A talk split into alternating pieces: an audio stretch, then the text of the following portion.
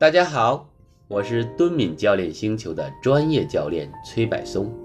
今天读的内容是第三章高绩效团队的五 C 模型上半部分正文部分。如果你能让组织里的所有人都朝一个方向努力，那么你就可以在任何市场上主导任何行业，并且任何时候。都不受任何竞争的影响。兰西·奥尼引述自一位成功的企业创始人。在第二章中，我们探讨了什么是团队以及相对应的各种工作小组，还探讨了高效团队具备的关键特征以及成为高绩效领导团队所额外需要的特质。作为团队领导者。或者团队成员，你可能在问这样一个问题：我要如何帮助团队产生高绩效呢？本章中我会介绍一个我自己创建的模型，也就是我所发现的对于高绩效团队来说必不可少的五 C 模型。这个模型是我在过去四十多年当中与各种团队，特别是领导团队合作的过程开发出来的。我的工作生涯就是从与团队合作开始的。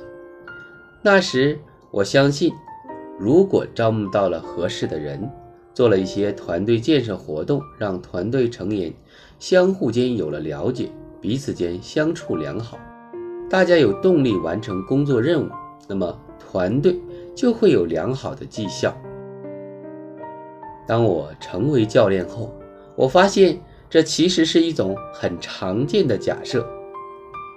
我被请去做团队活动引导和团队离岗培训，促进大家更好地进行反馈，让大家理解彼此的人格类型以及团队角色偏好，解决团队冲突，提供过程咨询以及很多其他团队引导流程。但情况却常常是，活动的关注点是团队动力。而团队成立的一些基本东西，如宗旨、目标和角色，却还远远不够清晰。在这种情况下，团队过程引导再多，也无法消除由于工作任务混乱所带来的团队冲突。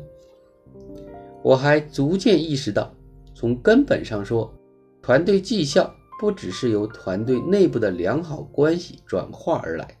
还是依靠团队集体与所有利益相关者共同合作产生的。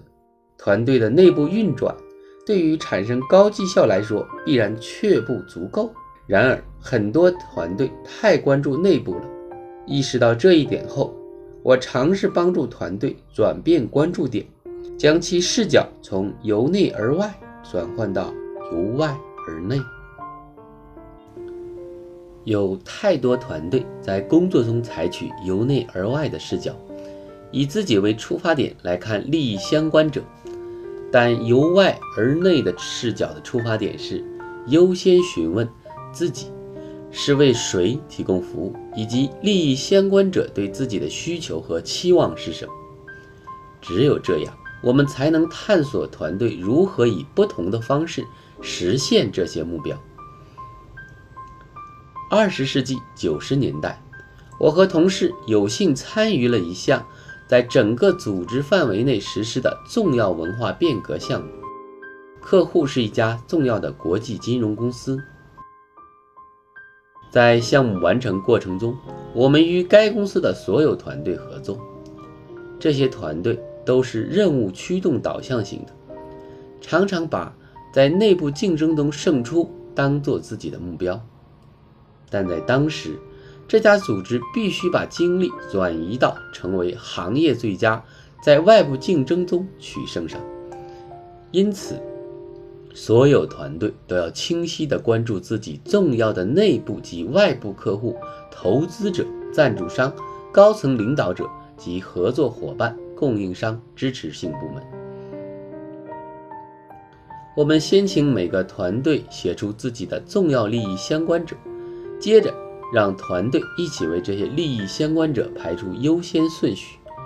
随后，再安排团队成员一人或者两人一组，去访谈优先级最高的利益相关者代表。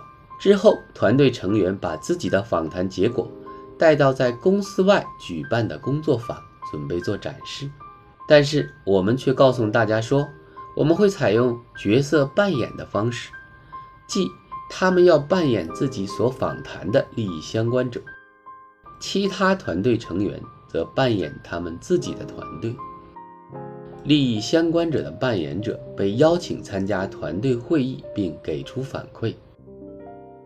相较他们原来以为要做的展示来说，这种角色扮演式的反馈所提供的信息要丰富得多。在反馈环节的最后，团队原以为要对即将离场的利益相关者的扮演者就他们给予的反馈表达感谢，但这时我们却安排了一个让大家都意想不到的第二部分活动。我们首先请那些还在扮演利益相关者角色的人，假定自己是在走廊里，听别人听不到他们说话的地方，对自己刚刚参加的这次会议进行评价。然后，我们请扮演自己团队的人也同样做一次。这个角色扮演为双方之间的动态关系提供了第二轮反馈信息。那些利益相关者的人提到了以下问题：他们很有礼貌，但是他们不会真正去做我们所说的任何事情。你注意到他们的防御性有多强了吗？我感觉他们好像有种事不关己的感觉，这是浪费时间。他们并没有真正的听进去。扮演自己团队的人所说的话，一定程度上就是。阿基里斯和舍恩所说的习惯性防御，他们说道：“嗯，他们就是会那样说的。显然，他们访谈的是一位心怀不满的客户。我相信其他人是不会这样的。我们应该记住那个员工的名字。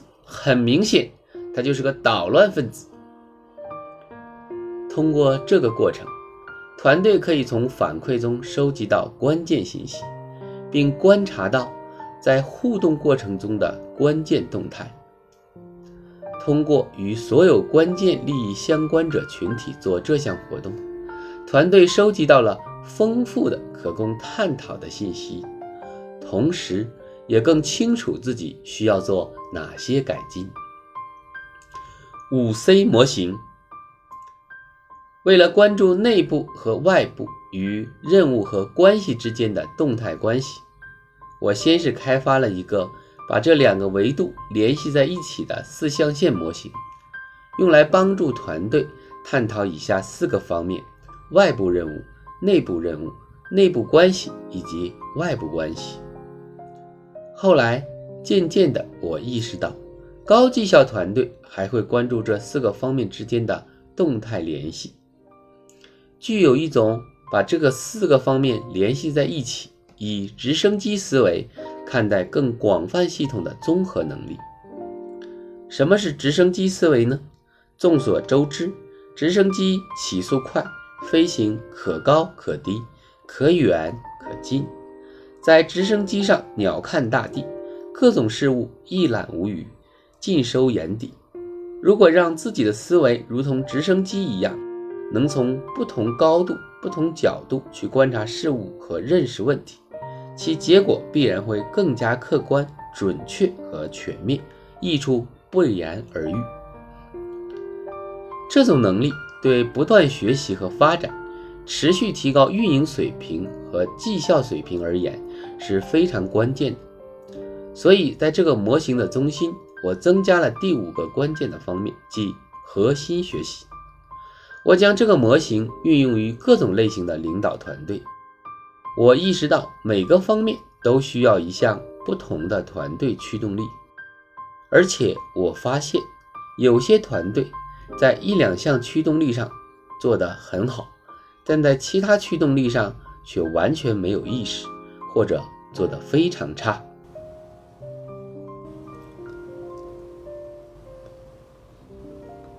驱动力一。委任委任在四象限中的任务和外部之间。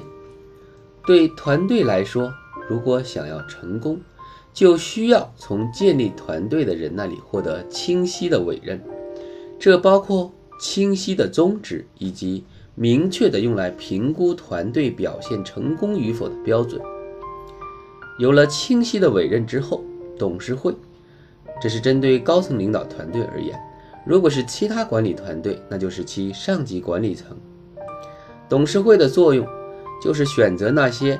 他们认为能够完全完成使命的人来担任团队领导者，然后这些团队领导者就要选择合适的团队成员。这些人彼此之间相互吸引，但性格特点又各不相同，可以很好的共事，可以使团队发挥一加一大于二的作用。吉姆·柯林斯把这个过程描述为。让合适的人上车。在本书第四部分的第九章，将会介绍如何选择合适的团队成员。理查德·哈克曼和他的同事强调说，委任需要包含委任者给予团队的支持。他们认为，良好的委任应该包括：第一，目标；第二，资源、人员、资金、行政、技术以及场地等。第三，信息；第四，教育、学习及发展；第五，定期、及时和适当的反馈；第六，技术及流程上的支持。驱动力明确，在四象限中的任务和内部之间，明确了来自外部的委任。组建了团队之后，新团队的首要任务之一，就是在团队内部明确共同努力的方向。这个共同努力的方向，是整个团队认为很激励人心，同时也只能通过合作来完成的挑战性任务。团队还需要制定出自己的使命和团队章程。我们从下文中可以看到。共同创建使命的过程，会使整个团队更加有责任感，目标更加清晰。使命包括团队的一宗旨、二战略目标、三核心价值观、四成功的愿景、五工作协议及约定、六角色和期望、七关键绩效目标和指标。理查德·巴雷特的研究表明，提升个人、团队及组织价值观之间的匹配程度，会大大提升团队参与度，提升团队绩效。驱动力三：共创。共创在内部和关系之间，明确激励人心的共同努力方向，确定清晰的宗旨、战略。流程和愿景，让每个人都愿意参加，这是一回事；而把这些都做到，却完全是另外一回事。如果不想让使命只停留在对美好团队的想象当中，并且真正想让其对绩效产生有益影响的话，那团队就需要不时的关注一下他们是如何创造性的。具有生发性的在一起工作的，这包括团队要欣赏性的留意到团队何时运转良好，发挥了一加一大于二的作用，同时也要留意并终止自己的消极模式、自我的限制性信念及假设。高绩效团队还要有高效的工作流程和一致认同的行为规范。用于自己内部的正式会议，以及外部的为了建立关系而召开的会议。这需要团队提升处理冲突和争论的集体能力，以服务于更广泛的系统。驱动力四：连接。连接在外部关系中，团队进行良好的委任，明确要做的是什么，共同创造一起工作的方式。都是很必要的，但单有这些还远远不够。只有当团队集体和个人所有关键利益者相关者进行连结，并建立起密切的合作关系，团队才会创造不同。团队只有通过采取新的方式来转变与利益相关者之间的关系，进行调动他们，才能驱动团队自身以及所在组织绩效的提升。以安科纳和考德威尔的研究成果为基础，我发现了团队可以用来与更广泛的系统进行连接的三种重要策略。第一种策略，大使策略。将团队所做的事情对外进行宣传，提高知名度和美誉度。第二种策略，侦查和调查策略，关于客户、竞争对手、合作伙伴、投资者、监管机构和社会大环境，有哪些事情正在发生和改变，以及这些改变会给团队带来什么样的机会和威胁。第三种策略，合作策略。与组织内部及外部的其他团队建立并维护良好的合作关系。相较仅仅依赖自己的团队而言，与其他团队合作可以为团队利益相关者提供更大价值。高绩效团队会持续不断地更新利益相关者分析图，以确保其有效性。同时，还会清晰地明确团队内部由谁来主要负责哪个关键利益相关者。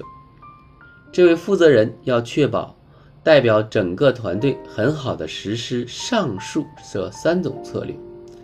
很重要的是，在实施过程中要认识到，影响团队绩效的不是外部沟通的数量，而是外部沟通的类型。驱动力五。核心学习在四象限中啊中心位置，核心学习位于其他四项驱动力的中间及之上，指的是团队需要退后一步，反思自己的绩效和各种流程，巩固所学，为下一周期的工作做好准备。同时，核心学习还关注支持和开发每位团队成员个人的表现和学习。团队的集体学习和所有团队成员个人的学习应该同步进行，相互配合。所有高绩效团队都要在这两个方面非常投入。韦斯特认为，成功团队致力于团队成员的成长以及团队的长期存续两大成果。这两大成果由以下几项核心要素来确保达成：第一，社会支持。第二，团队冲突解决；第三，对团队成员学习和发展的支持；第四，积极的团队氛围。核心学习的一个关键部分是团队共同致力于维护和发展这几项核心要素。五项驱动力是循环发展的。高绩效领导团队需要在五 C 模型中的各项驱动力上。都做到很好，尽管这几项驱动力之间明显隐含着递进关系，但其实它们之间是连续循环的关系。当团队所处的环境发生变化时，团队尤其是团队领导者，必须从赋予自己的管理权力的那些人或组织那里再次获得委任。对政治家们来说，他们必须从选民那里争取下一个任期，而企业领导团队必须从董事会和股东那里获取对下一个变革的支持等等。然后，团队就需要重新明确内部任命，共同创造出新的有效的合作方式，完成新的工作计划，同时与那些需要统一战线、纳入变革当中的利益相关者们。再次建立连接。这个模型是循环而非线性，需要有内部流程支持其既超越既定的顺序。双循环流程可以很好的说明这一点。更多的关于双循环流程的解释，请查看阿基里斯、舍恩、加斯特和霍金斯的著作。本书不再详细描述。今天的阅读内容就到这里，我是敦敏教练星球的专业教练崔柏松，感谢您的收听，我们明天继续阅读。